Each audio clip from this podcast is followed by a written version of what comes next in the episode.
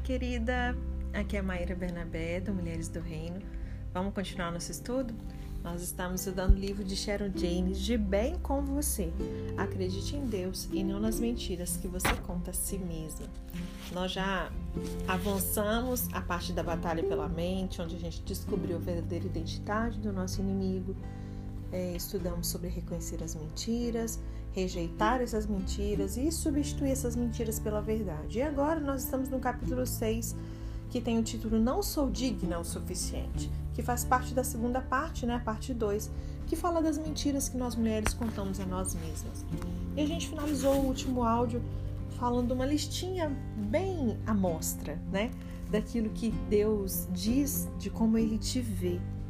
E eu te incentivei a falar esses versículos em voz alta, para você falar a sua alma, que muitas vezes está gritando aí, não é verdade? E eu te incentivo a acreditar acerca de quem você é. Você é mais digna graças àquele que vive em você e que trabalha por seu intermédio. Paulo disse que ele não tinha confiança alguma na carne. Ele relatou isso lá em Filipenses 3:3. Em outras palavras, ele não achava que os talentos ou habilidades que ele dispunha e dicas de passagem que não eram poucas, não era isso que o tornava suficientemente digno. A confiança de Paulo baseava-se em quem ele era, no que possuía, no lugar que ele ocupava como filho de Deus. Alguém certa vez diz: o homem embrulhado em si mesmo não passa de um pacote muito pequeno, mas o homem embrulhado em Deus propicia uma visão e tanto. Eu não estou aqui defendendo a autoconfiança, mas a confiança em Deus, confiança em quem você é, graças ao que Jesus fez a você, por você, e ao que o Espírito Santo pode fazer por seu intermédio. Jesus disse: Eu sou a videira, vocês são os ramos. Se alguém permanecer em mim e eu nele, esse dará muito fruto, pois sem mim vocês não podem fazer coisa alguma. Está lá em João 5,5. Se eu e você nós estivermos ligadas à videira, você poderá cumprir inteiramente o chamado de Deus para você. Dá uma olhadinha no verso 13, lá de Filipenses 4. E Paulo, ele sabia do que ele era capaz de realizar sozinho. Nada, né? Sim, ele era tarefado, todos nós podemos sê-lo. Mas produzir frutos que permaneçam, aí já é outra história. Era assim que ele via as suas fraquezas pessoais. Olha o que está relatado lá em 2 Coríntios, no capítulo 12. Eu vou ler o verso 7 a 10 na versão a mensagem. Por causa da grandiosidade daquelas revelações, para que eu não ficasse orgulhoso, eu recebi o dom de um obstáculo que me mantém em contato permanente com as minhas limitações. O anjo de Satanás fez o melhor que pôde para me derrubar, mas o que conseguiu foi me pôr de joelhos sem chance que eu ande de nariz empinado e orgulhoso. No princípio, eu não pensava nele como um dom e pedi a Deus que o removesse. Repeti o pedido três vezes, então ele me disse: A minha graça é o bastante. É tudo o que você precisa. A minha força brota da sua fraqueza. Assim que eu ouvi isso, achei melhor me resignar. Eu desisti de ficar pensando na limitação e comecei a apreciar o dom. Foi uma oportunidade para que a força de Cristo trabalhasse na minha fraqueza. Agora enfrento com alegria essas limitações, com tudo que me torna pequeno: abusos, acidentes, oposição, problemas. Simplesmente eu permito que Cristo assuma o controle. E quanto mais fraco me apresento, mais forte eu me torno. Uma pessoa confiante é alguém que anda na fé. Andamos na fé porque somos santas, escolhidas, redimidas, filhas amadas de Deus, que nos capacitou mediante o Espírito Santo, equipadas por nosso Criador e envolvidas por Jesus Cristo. Em um verão, meu marido e eu nós demos uma fugida à bela ilha das Bermudas, onde a água cristalina exibe um azul sem igual e o mar tem aroma de hibiscos em florescência.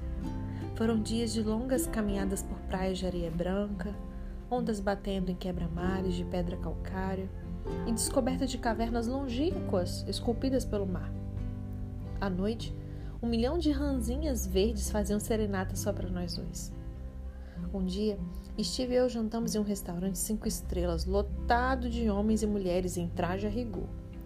O salão de refeições, em semicírculo, tinha paredes de vidro com vista para o Oceano Atlântico, fazendo que o vermelho alaranjado do pôr do sol formasse o nosso pano de fundo. Em um dos cantos do salão, uma banda composta por quatro homens enchia o ambiente com músicas das décadas de 1940 e 50. Steve e eu havíamos aprendido algumas danças de salão, por isso ele disse: Levante-se, Sharon. Vamos dar um giro na pista de dança para ver se ainda sabemos dançar o foxtrot. E na pista de dança ali, eles, ela respondeu: De jeito nenhum, repliquei. Ninguém está dançando. Não quero ser a única na pista e atrair todos os olhares para mim. Quando outros casais começarem a dançar, aí eu vou. Finalmente, outro casal se dirigiu à pista de dança. Ambos pareciam dançarinos profissionais, movimentando-se no mesmo ritmo, sem jamais perder o compasso. Aquilo não me deixou nem um pouco animada, só serviu para fortalecer a minha determinação de que aquele não era o lugar para eu pôr os pés. O casal número um passou a dividir a pista de dança com o casal número dois, cujos passos não eram tão perfeitos assim. Está bem, agora vamos, eu disse. Mas quero ficar no fundo, longe da vista dos outros. Assim, dirigimos-nos ao nosso cantinho na pista de dança e tentamos lembrar o 1, 2, 3, 4 do Foxtrot. Enquanto dançávamos, notei um quarto casal se aproximando da pista. Ambos chegaram com confiança, sem nenhuma hesitação ou timidez. Mas havia uma particularidade naquele casal. O homem estava em uma cadeira de rodas. Ele aparentava meia idade, era ligeiramente calvo e tinha uma barba bem aparada.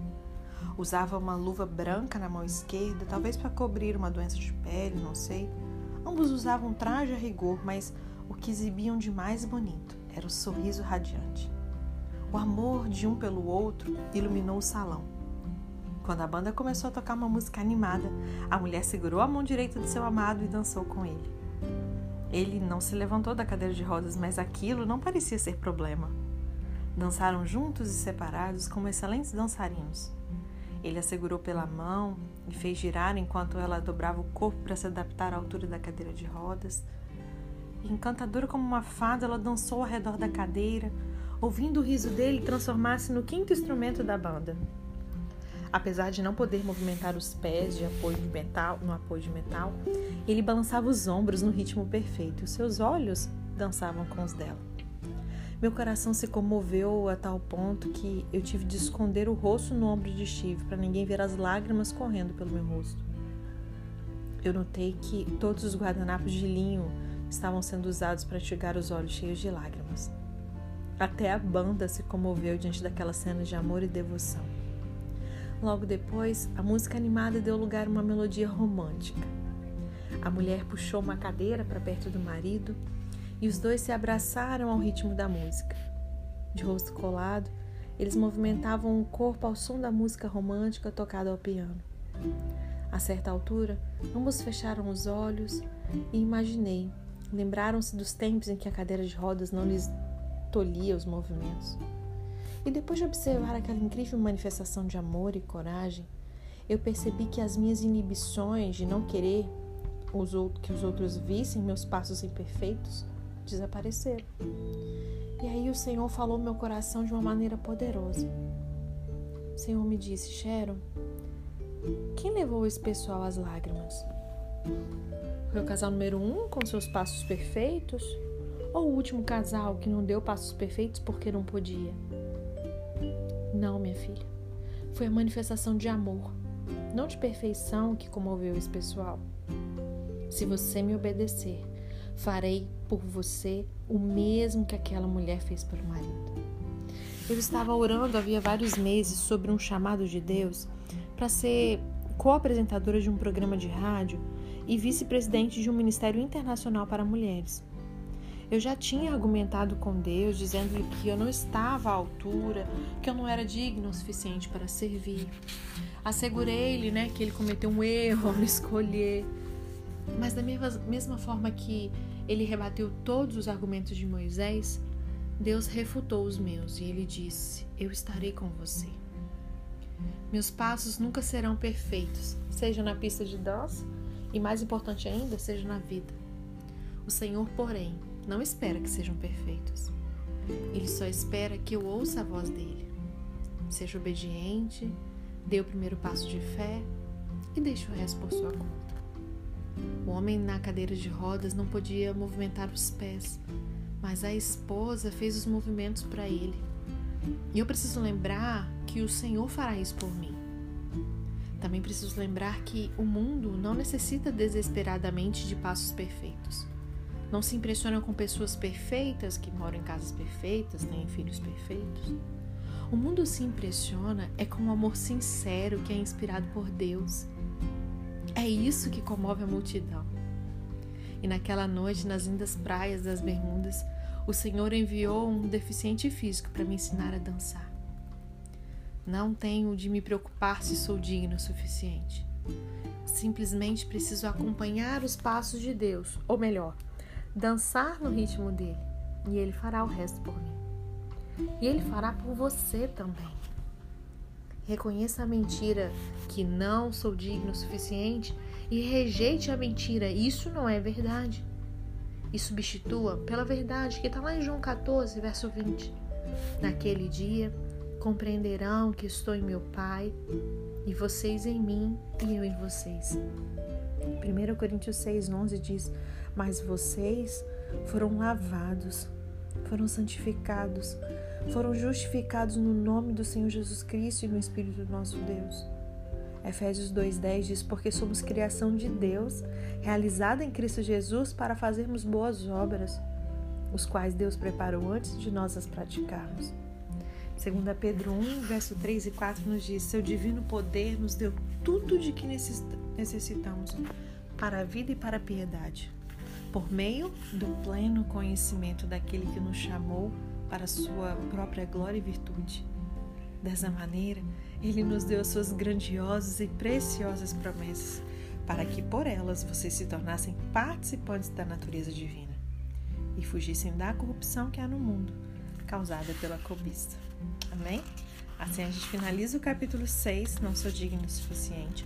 E vamos dar início ao capítulo 7, que tem o título Não Tenho Valor. Olha outra mentira que mulher fala muito para si mesma. Não tem valor. Essa é a mentira. E a verdade, olha o que diz Deuteronômio 14, 2. Sou o tesouro pessoal de Deus. Aleluia! Aline, ela se sentia inaceitável, desprezada, indigna do amor de Deus. Ela gostaria muito de saber o que Deus pensava realmente a seu respeito, o que via quando olhava para ela, sabe? Ela disse: Senhor, eu peço-te que fales comigo e diga como me vês. Ela orou. Eu sinto que eu não tenho nenhum valor. E alguns dias depois de Aline ter clamado a Deus, ele lembrou-a de um dia especial ao ar livre na escola. Foi como se Deus tivesse apertado o botão play na tela da sua memória. Aline ela tinha 10 anos e estava aguardando o sinal para iniciar a corrida de 100 metros rasos no playground da escola cristã onde ela estudava. Todos os outros alunos usavam uniforme azul marinho, mas ela usava uma saia calça de listras cor laranja, vermelha e amarela e uma blusa combinando. O apito suou e Aline correu mais rápido que pôde, deixando as outras garotas para trás até cruzar a linha de chegada. Alguns metros de distância, o irmão mais velho de Aline e seus amigos assistiram ao evento da janela do segundo andar do colégio. E um dos garotos perguntou: Você viu a sua irmãzinha vencer a corrida? E o irmão respondeu: Claro que eu vi. Era impossível não ver aquelas listras. Mais tarde, ao contar a história a meus pais, Aline lembrou: Meu irmão parecia muito orgulhoso de mim. Ele disse: Vocês precisavam ter visto. Havia uma longa fila de uniformes azuis e, de repente, um relâmpago colorido passou por todos eles. Foi espetacular. Aline perguntou a Deus o que ele estava tentando lhe dizer ao trazer aquelas lembranças à sua memória. E parecia que Deus estava comentando assim: é assim que eu a vejo. Você se destaca do resto. Você não precisa se igualar a todos e ser o que eles querem que você seja. Estou orgulhoso de você. da mesma forma que o seu irmão ficou naquele dia. Não tenha medo de ser diferente. Eu a criei como uma pessoa única. Eu a amo como você é. Você é a vencedora número um. É meu tesouro pessoal. Você precisa saber que você é valorizada e adorada. Uma outra mentira comum na qual as mulheres acreditam é que elas não têm valor, né? Acreditamos nas coisas humilhantes que ouvimos na infância, seja palavras de pais negligentes, de amigos e amigas insensatos, professores grosseiros, colegas imprudentes. Esse, porém, não é um problema novo. Nos tempos bíblicos, os fariseus oravam todos os dias: Deus, eu te agradeço porque eu não sou gentil e nem mulher. Como Deus se sente a respeito disso? Deus exalta as mulheres. Conforme vimos em Gênesis, Deus criou o homem e a mulher à imagem dele. E no Novo Testamento vemos várias mulheres interagindo com Jesus e exercendo funções de grande valor no seu ministério. A conversa mais longa que Jesus teve com alguém foi, você adivinhou, com uma mulher. Jesus desviou-se do caminho para conversar com uma samaritana quando ela tirava água do poço. Aquela mulher havia se casado e divorciado cinco vezes e o homem com quem vivia não era seu marido. Ela se sentia desvalorizada. Mas Jesus não pensou assim quando ele se dirigiu a ela ele desviou-se do caminho para libertá-la. Naquela época, era socialmente inaceitável um homem conversar com uma mulher em público. Mas Jesus entabulou uma conversa e chegou a pedir que lhe desse água para beber. E a mulher conhecia todas aquelas restrições, né? Lá em João 4, verso 9, ela diz: Como o Senhor, sendo judeu, pede a mim, uma samaritana, água para beber? Jesus, porém, continuou a dirigir-se a ela com amor e compaixão. Não queria água para si mesmo. Ele queria dar água para matar de maneira permanente a sede da alma daquela mulher. Jesus colocou-se no nível dela, olhou-a nos olhos, falou diretamente ao coração dela e lhe ofereceu a dádiva mais incrível e inimaginável foi a primeira vez que Jesus revelou a sua verdadeira identidade a alguém. Confere lá o verso 26 de João 4. Ela aceitou a graça maravilhosa de Deus e correu à cidade para contar a novidade. E eu quero te dar aqui um outro exemplo. Ah, como eu gosto de história. O fato ocorreu em um povoado judaico chamado Betânia, onde moravam os bons amigos de Jesus, Lázaro, Maria e Marta. Jesus e seus discípulos pararam ali para visitá-los e foram convidados a comer com eles. Havia ali um burburinho na casa e um clima de grande hospitalidade. Mas, em meio às batidas de potes e panelas, ao ruído da trituração de cevada e centeio, da moagem de trigo e ervas, Maria dirigiu-se à sala lotada de homens. Sentou-se no meio ali do clube do Bolinha pegou uma caneta e uma folha de papel, eu, pelo menos eu teria feito isso se eu tivesse, e começou a anotar cada palavra de Jesus. Maria tornou-se uma discípula, uma aluna do Mestre. Para você e para mim, esse fato não teria chamado a atenção, né? Mas naquela época foi muito significativo, era inédito. As mulheres eram relegadas à cozinha, ao quarto e ao cômodo das crianças. Elas não conviviam ali com os homens e certamente não se sentavam na sala para receber os ensinamentos.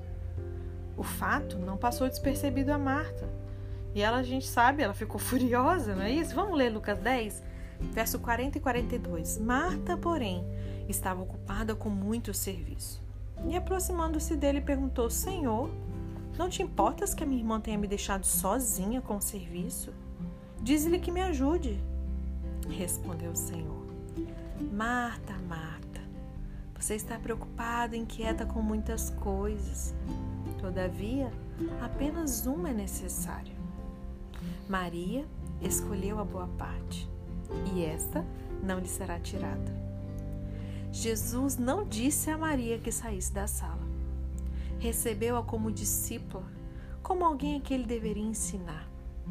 Outra vez, após a ressurreição de Jesus, A primeira pessoa a quem ele apareceu no jardim foi uma mulher, Maria Madalena. Você pode conferir lá em João 20, do verso 1 a 18. A névoa da madrugada pairava ali no jardim, em torno do sepulcro onde o corpo de Jesus havia sido enterrado três dias antes. E Maria Madalena estava à beira do túmulo chorando a morte do seu amado Jesus. De repente, quando ela piscou para enxergar melhor, viu uma cena inimaginável. A imensa pedra tinha sido removida da entrada do sepulcro de Jesus. E como isso pode ter acontecido? Maria pensou. Quem teria levado o corpo de Jesus? Ela correu para contar aos discípulos o que viu. Pedro e João correram ao sepulcro vazio e viram apenas as roupas com as quais Jesus foi enterrado. Espantados, os homens voltaram para contar o que tinham visto, mas Maria não arredou o pé dali, chorando por aquele que ela amava. E ao olhar dentro do sepulcro, ela viu dois anjos. E eles perguntaram para ela: Mulher, por que, que você está chorando? E ela respondeu em lágrimas: Levaram embora o meu senhor. Não sei onde o puseram. E ao ouvir um ruído nos arbustos atrás de si, Maria virou a cabeça e viu a figura de um homem, como se estivesse sonhando. E o homem perguntou: Mulher, por que você está chorando? E Maria imaginou que ele fosse o jardineiro. E aí ela respondeu: Se o Senhor o levou embora, diga-me onde o colocou e eu o levarei. Jesus então, Jesus disse então uma só palavra: Maria. E ao ouvir o próprio nome, ela reconheceu Jesus. Aleluia. Eu não sei por que Jesus não se revelou a Pedro e João quando eles chegaram ao sepulcro. Não sei por que ele não fez, não se fez conhecer aos discípulos desanimados. Mas eu fico muito comovida ao saber que ele apareceu a essa mulher no jardim antes de aparecer ao mundo. Ele a honrou ao aparecer a ela. Confiou-lhe a sua mensagem. A valorizou como uma amiga preciosa. Hum, querida, Jesus ele está chamando o seu nome. Ele se fez conhecido a você. Revela-se a você. Escuta, ele está chamando o seu nome. Você é valorizada e adorada. Amém? A gente fica por aqui. Amanhã a gente continua descobrindo mais mentiras que a gente fala para nós mesmos e substituindo pela verdade daquilo que Jesus, que o Senhor diz a nosso respeito. Amém? Até amanhã.